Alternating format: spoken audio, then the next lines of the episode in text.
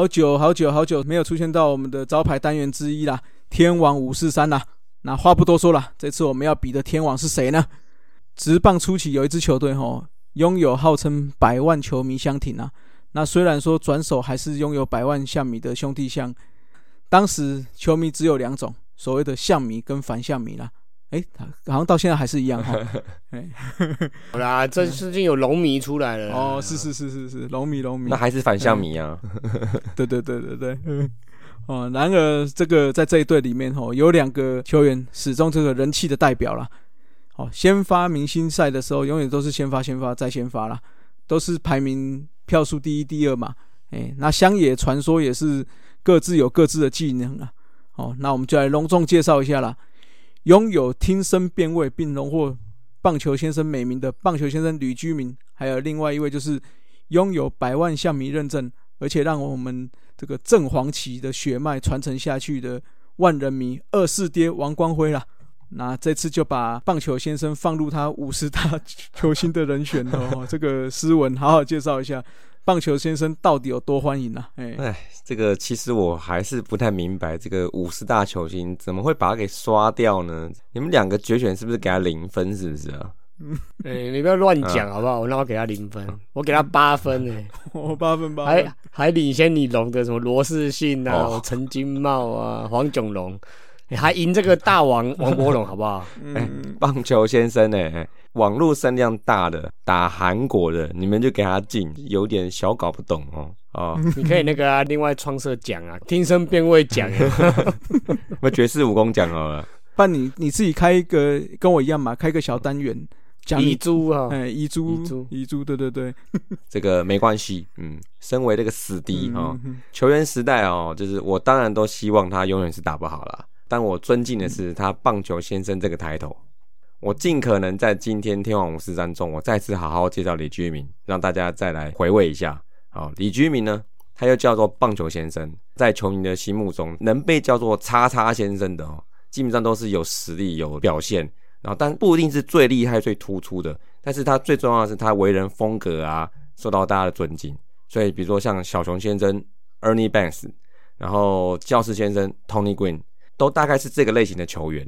台湾棒球先生为什么不是黄平洋啊？为什么不是曾志珍？那为什么不是陈奕迅？对，除了李居明，他自小打球，历经八零年代的盛世啊，年年国手，然后再进兄弟业余，好，然后后来打职业，完整的四级棒球的经历，堪称台湾近代棒球的活化石以外，再来就是他一直不变的低调风格。哦，他这个打拳也打哈，低头快速跑一本垒，四十一级的时候。他的表情就是总是跟打了一个平凡的高飞球一样。我小时候就觉得可恶啊！你好歹你也叫一下哈，你振臂一下，吼一下哈。但李居明的谦逊言表哈，在我们死敌的视角看来，这其实真的是始终如一。那李居明出生于第一代的台南巨人少棒，那就是我们所知道的最早扬名海外的少棒队。那他的队友其实很多都是大家都熟知的。那除了比较早淡出球界的许金木。那再来就是铁布涂中南，那 Magic 徐生明徐总，叶子谦叶教练。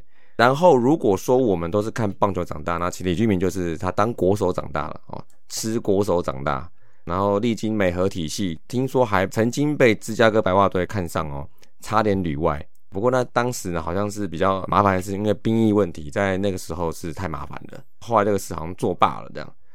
后来他进入文大，然后跟城棒时期后，其实正逢台湾近代棒球黄金岁月的八零年代。那时中华城棒队开始频繁的参与国际比赛，然后屡次的跟世界强权强碰，像亚锦赛啊、洲际杯啊、世界杯啊，跟洛杉矶汉城两届奥运，其实成绩都打得还不错。那这一路下来，前前后后超多我们现在球迷认为的是上古神兽，在当时一一出现，郭泰源、黄平洋、赵世强。或甚至像杨庆龙秘书长，太多讲不完啊。好，但是要凸显的是，在当时那几年比赛时，这些球员的背后，其实都是几乎同一个人，守在防线最远的那一端。哈，就是我们上一辈球迷来说，永远的中卫野手李居明。讲到这边呢，我觉得大家可能还是觉得五十大球星刷掉他其实没什么，他的巅峰在业余。好，但是我认为他进入职业的他，才是他棒球先生的精华。那他三十一岁进了职业，那其实跟很多人一样都偏老了。但是他进入职业之后，那他除了就是在二年的时候有点受伤，那数据有点下滑，但整体看来呢，李居明还是一个不怕左投的打者。那在左投相对稀少的那个年代啊，生涯碰到左投的打数大概就是生涯的打数十分之一左右。那在这个有限的机会里面，李居明生涯对左投的打击率是三成零八，比生涯两成九七还好，这是稳定一。再来就是他生涯的连圈打击率两成九二，也差不多，这是稳定二。那稳定三呢？就是其实他是一个 counter hitter，他三振率很低。那之前提过，当时联盟在平均都是在十二趴左右，他在生涯九点二趴，连十都不到。尤其呢，在兄弟三连棒的三年哦，更是到达七点二趴，其中职棒四年四点四三趴，这个是全联盟最低，这个是真的相当低的三振率。而在这边呢，我同时也要印象派考证一下，因为我小时候记得他很会打二连打，于是我查了一下。三连霸期间哦，就是我人生中最低迷的时候了哦。那 那你低迷很多次？对，这是第一个低迷的时候。低迷了几年？九年了哟？哦，几年了？这样几年了？都没几年就来一次啊。他这三年里面，一序是二十支啊，本土第三；再来是二十三支，本土第一；二十六支，本土第一。其实这样摊起来，加洋将全联盟都是排前五甚至前三，这样指出洋炮。所以我认为这个部分我的印象啊，基本上是无误。好，那再来呢？我的印象中他是兄弟那三年最强的打者。我再查了一下，OPS Plus 一一二一三七一四零，平均一百三。那那王冠会不用算了，一百二而已，我算过了哈。很呛哦。所以从这个层面上看来哦，李居明虽然他不是炮手。但是他很稳定的表现，让他成为在兄弟队史中非常非常有代表性的一位打者。说一下刚刚的二雷打，他打那么多支啊，嗯，如果到了这个弹力球年代，搞不好他全垒打就很多。嗯，他的长打其实是我在当时我觉得是很有破坏力的，而且他就是选球就是非常非常的有耐心，然后出棒砰长打伤害就很大，你知道嗯嗯嗯。好，那再就是为人熟知他最厉害的地方，就是在手背的部分。虽然有人说他是当时是被地波挤到左外野的，但其实有一说也是因为他年纪比较大了，那时候已经三十二、三十三了，那其实还是有所衰退。但是他换到左外野其实也没有含糊哦，他剩下守备率九成七，职棒四年出在八十七场，一百四十八个守备机会，完全没有失误，记录上就是很漂亮的零，就是零。嗯，甚至我看有人在曾经在 PT 上面就是发表这种李居明传说，有听有没有听过吗？什么？什么一场比赛三次传本垒主杀是基本的啊，状况好的时候还有五次。屁！一场比赛二十七个人的外野手可以杀五次吗？就然后还附带一两次七传三这样子是。七传三是谁？从左外野传一，只有杀光头杀得到而已了，然后只是棒哪杀得到。还有一个什么？直棒二年的时候，就是他开始抓不到往本垒冲的跑者，那是因为再也没有人愿意尝试从二垒直冲本垒了。哦，吓到就对，吓到，然后三垒就停了这样子。然后当时还在卫权的道帅林一珍，他曾经说过名言：到本垒都比冲本垒容易成功。哇，这个当时引起轩然大波。啊，这人扯了，这人扯了哈。所以说哦，早在这个伊朗传说之前，我们台湾棒坛就有李居明传说了。是是是是是，哎，刚刚开玩笑了哈，然后现在讲真的。至于他成名代表作《听声辨位》，其实这个所谓老球迷应该都知道，这个四个字就是他的招牌。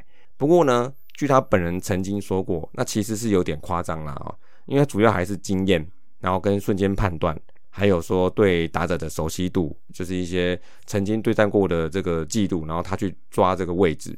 那其实应该也是的哈，不然以前那么吵，喇叭啦、汽笛啊，那样叭叭叭的这样。所以这个造就他是个没有什么美技、飞扑、滑街美技的明星外野手。我们之前好像讨论过说，因为他的站位跟对落点的判断，他省去了去做这些动作的机会，所以这样手背看起来就是很轻松，就是很平凡嘛，就是很没什么。但事实上呢，他应该是说是把难度降到最低。哦，但是他也再再强调，只有苦练、苦练、苦练，手背才会进步。好，那这点呢，应该是千古不变的哈。那从他嘴巴讲出来，那是分外的中肯。那最后哦，那我这个把死敌讲的跟神一样哦，这个我也算史上第一人了，这。哎呦，对对对对对，这个我再补一下哈，就是我们呼应前面我们所提这个叫做叉叉先生哦，其实都还会有个特质，就是打的比较长啊，出赛比较多职棒八年的时候，李俊明是史上呢中职史上第一个达成出赛七百场的球员，这就有赖于他的出赛稳定啦，那不容易受伤啦，那手外野经验动作比较少了哈。打职棒的时候已经三十一岁，算是懂得保养自己的，等等啊，哈都有关系。那我认为这也是一种铁人。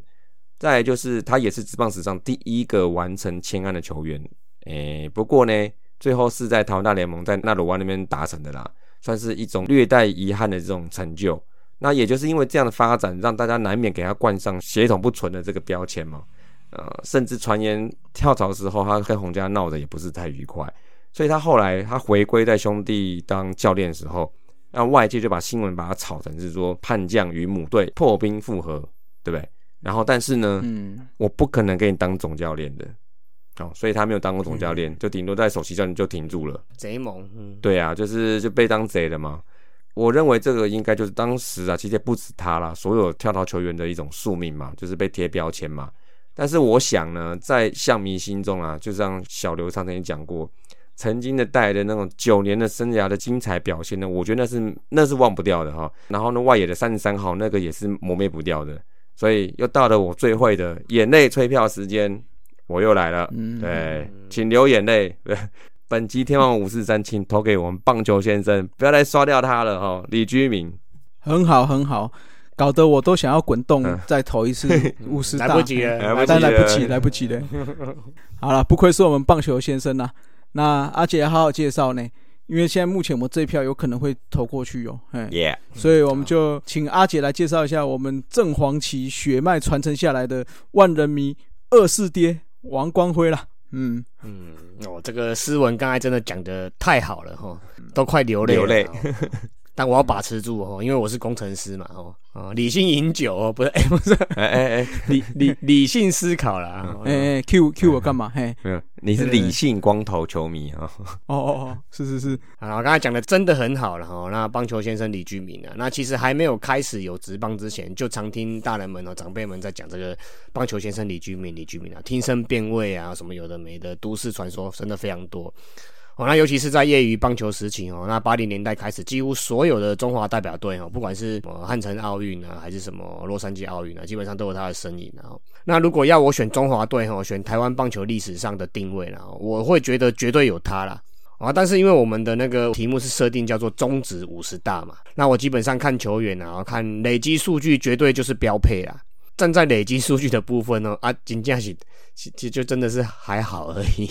对啊，可能也是跟他在三十岁之后才加入职棒了。那其实也已经到了中后期。那而且进职棒之后，刚才有讲，以前都是稳定的中外野手嘛。吼，那进入职棒之后，就大多是守左外野这个位置嘛。那这个位置的部分，我们不管是日职还是美职啊，我们按照这个打击跟这个守备光谱的分布哦，那这个位置应该就是要打击哦，甚至是长打能力最强的打者啦。那例如说，我们随便举一个啦，吼。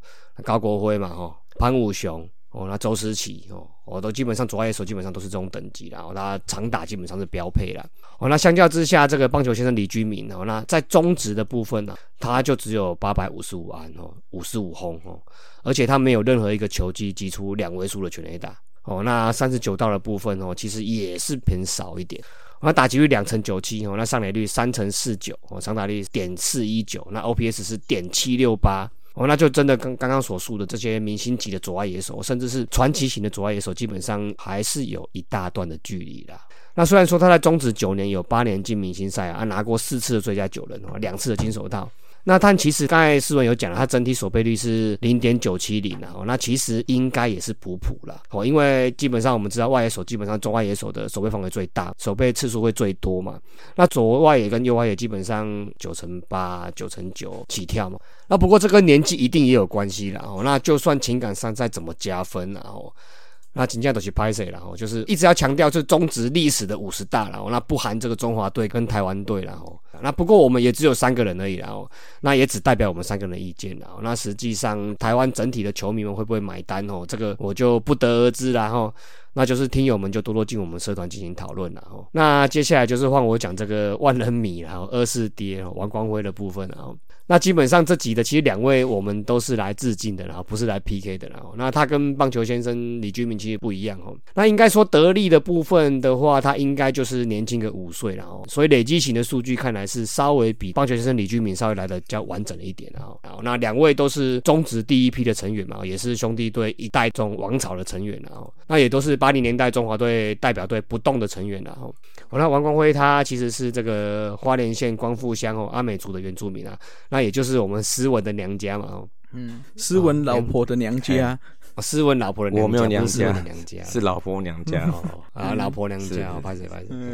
好，那他国小的时候是当初的读的是当初的北附国小了，也就是现在的这个太巴朗国小哦。那国中就北上到这个台北县哦，就是现在新北市参加这个荣工队的哦，从板桥国中啊，中华中学哦，甚至到这个辅大辅仁大学，那时候基本上都是荣工的体系啊。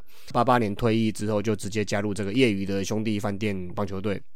那也顺势在这个一九九零年中止开打的时候，就直接在兄弟相对就直接出赛了。刚加入中止，其实第一场比赛他是以第一帮二垒手的角色登场。兄弟像在中职史上哦第一位打者，哎，跟他儿子是一样的，一棒二垒手。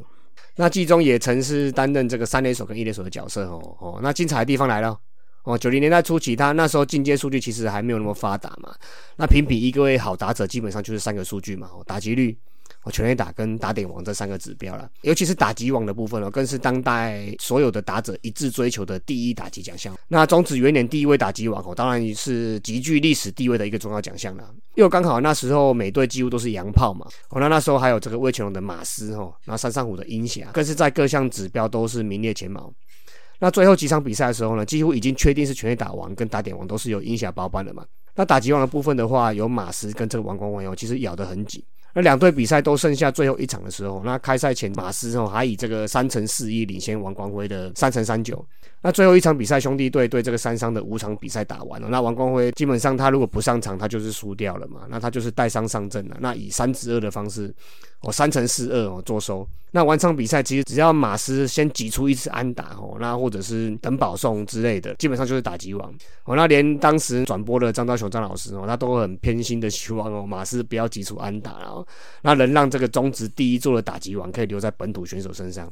那最后也如愿的马斯就最后一场三支零啊，那最后结算是三乘三七哦，由王光辉获得了中职第一座的打击王。那还好这个万人迷王光辉有拿下这一座历史性的打击王了。那不然那时候还有杨绛的时代嘛哦，前十年的部分除了九三年的曾贵章跟九九年的洪启峰之外哦，几乎所有打击王都是由杨绛包办啊。那包括英侠嘛，那卡罗嘛，那康磊拿了两次，那路易斯啊，德武啊，怪力男，所以他拿下这个奖算是蛮欣慰的，然后让中职本土的土炮。算是土枪然后莫绕亏啊，然后那而且它的上垒率啊三乘八三哦，那长打率点五一零跟 OPS 点八九三哦，以那个年代来说，在中指真的也是算是蛮可怕的数据啊，尤其是本土的部分，而且第一年就有九轰哦，那虽然依现在的角度看来好像并不是太多哦，但当时却是本土最多的哦。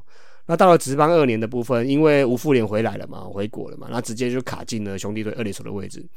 所以他就调往一垒发展了哦，那他的身手还是有零星的防守三垒跟二垒哦，那甚至有 U I 野手出赛的经验，但是因为伤势的关系，他只出赛六十七场，那但是还是有九轰哦。那直棒三年之后就固定的守一垒居多了哈，那也是从这年开始就全垒打数就开始稳定的往两位数的发展那哦，所以在本土方面也算是一等一的长打型的球员啊。那当时候也正式扛下了兄弟喜欢哦。那也间接带起这个九三到九五年这个一代向三连八的那个中职第一支史诗级的强队哦。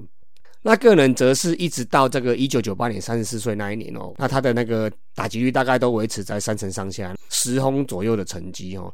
那长打率也都常年维持在点四五零的上下，而且也在一九九二年到一九九七年连续六年哦获得了一垒手的最佳九人，手背也不含糊哦，在九三九五九九都拿下了一垒手的金手套。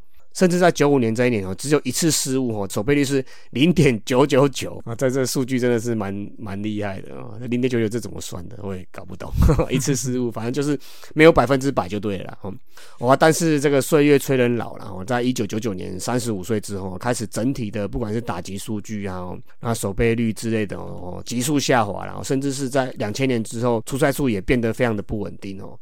啊，但万人迷的封号哦果然不是浪得虚名了哦。在两千年跟二零零一年，虽然成绩不是很理想哦，那出赛区也不是很稳定的啊，但是年年也是一样哦，被球迷票选入选的明星赛，还不是靠球迷，嗯。嗯，百万下迷不是叫那个小刘，现在又流下了两滴眼泪了。不会啊，他听这个应该蛮爽的啊，蛮爽的。我今天都兄弟了，啊，所以哎，我们为什么开这个单元呢？谁开的？好像是我选的呢。哈，换个颜色好不好？中肯中肯，公正 公正啊，公正公正公正，理性理性理性球迷。哎，谢谢谢谢。那所以他中职生涯从一九九零年开始到两千零一年，连续十二年哦入选明星赛哦，那真的也是一大家话了哦。二零零一年之后，八月三号完成个人生涯千安的里程碑哦，那是中职的第三人哦，那兄弟队的第一人，那光是这点就赢了我们刚才讲的棒球先生李居明了哈。哎，啊，不是说要致敬，还那么比，对嘛？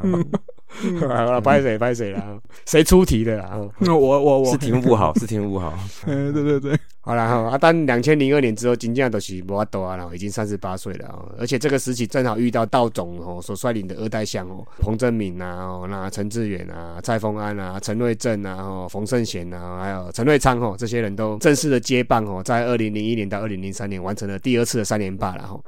那所以我们万人迷王光辉就慢慢的淡出球场了。在两千零四年哦，只出赛一场了。那这一场就是万人迷风风光光的在花莲举办的引退赛了。职棒十五年哦，二零零四年在在六月二十六号花莲的棒球场哦，四十岁的王光辉哦，还是很英雄命的哦，在最后一个打席哈，从我这个 中指五十大最后溜进去的哦，三毛林英杰手中不小心切到一只哦，杀死了哦，右外野那个一分打点的一连安打。这时候冲回本垒的也刚好就是中指五十大里面接替王光辉哦兄弟队一垒手位置的恰恰彭正明了。我真的有这个。世代交替的这种意味了，哦，在满场象迷的也不一定象迷，哈，满场球迷的欢呼声下哦，结束了他真的是风光哦璀璨的这个十五年的中职生涯，兄弟相对的生涯。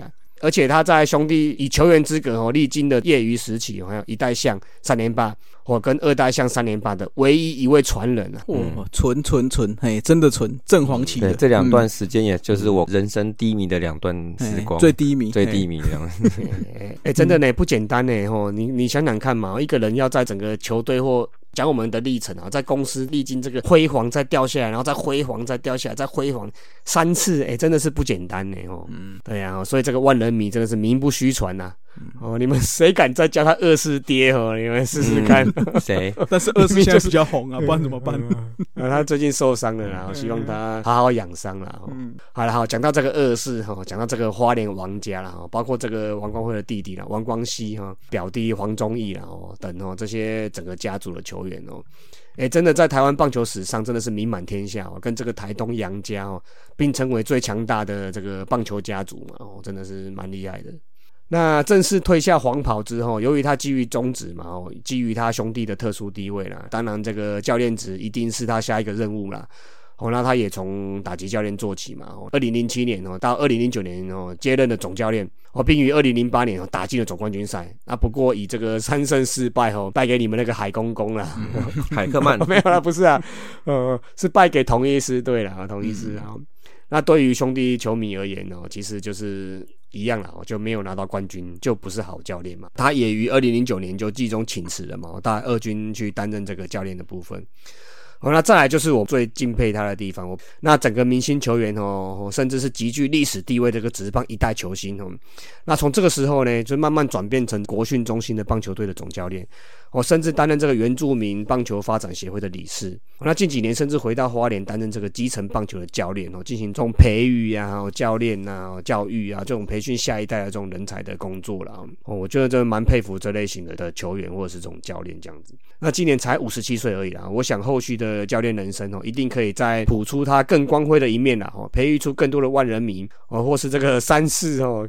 试试出来了哦，感谢他。好，两位都讲得相当出色啦，也让我心中那小小的一块黄色燃起一丝丝的火花了。那各位象迷哈，各位爪爪啊，听完介绍之后，你支持哪一位了？哦，就到我们社团去投票了。那也可以分享一下，你们有没有在球场上遇到过这两位选手？那或者对他们有什么看法？欢迎大家来留言。天王五十三，我们下次再见。以上就是本集的节目。希望大家上 Apple Podcast 专区给大叔们五星赞加。如果有任何意见与想法，也可以在下方留言区留言，大叔们尽量给大家解答。更可以上 FB 搜寻“大叔野球五四三”，回答几个简单的问题，就可以加入社团，和爱棒球的朋友们一同聊棒球。期待下周与大家我细沙是三大家下次再见，See ya。，Adios。再会啦。啦啦啦，好，你好，加油！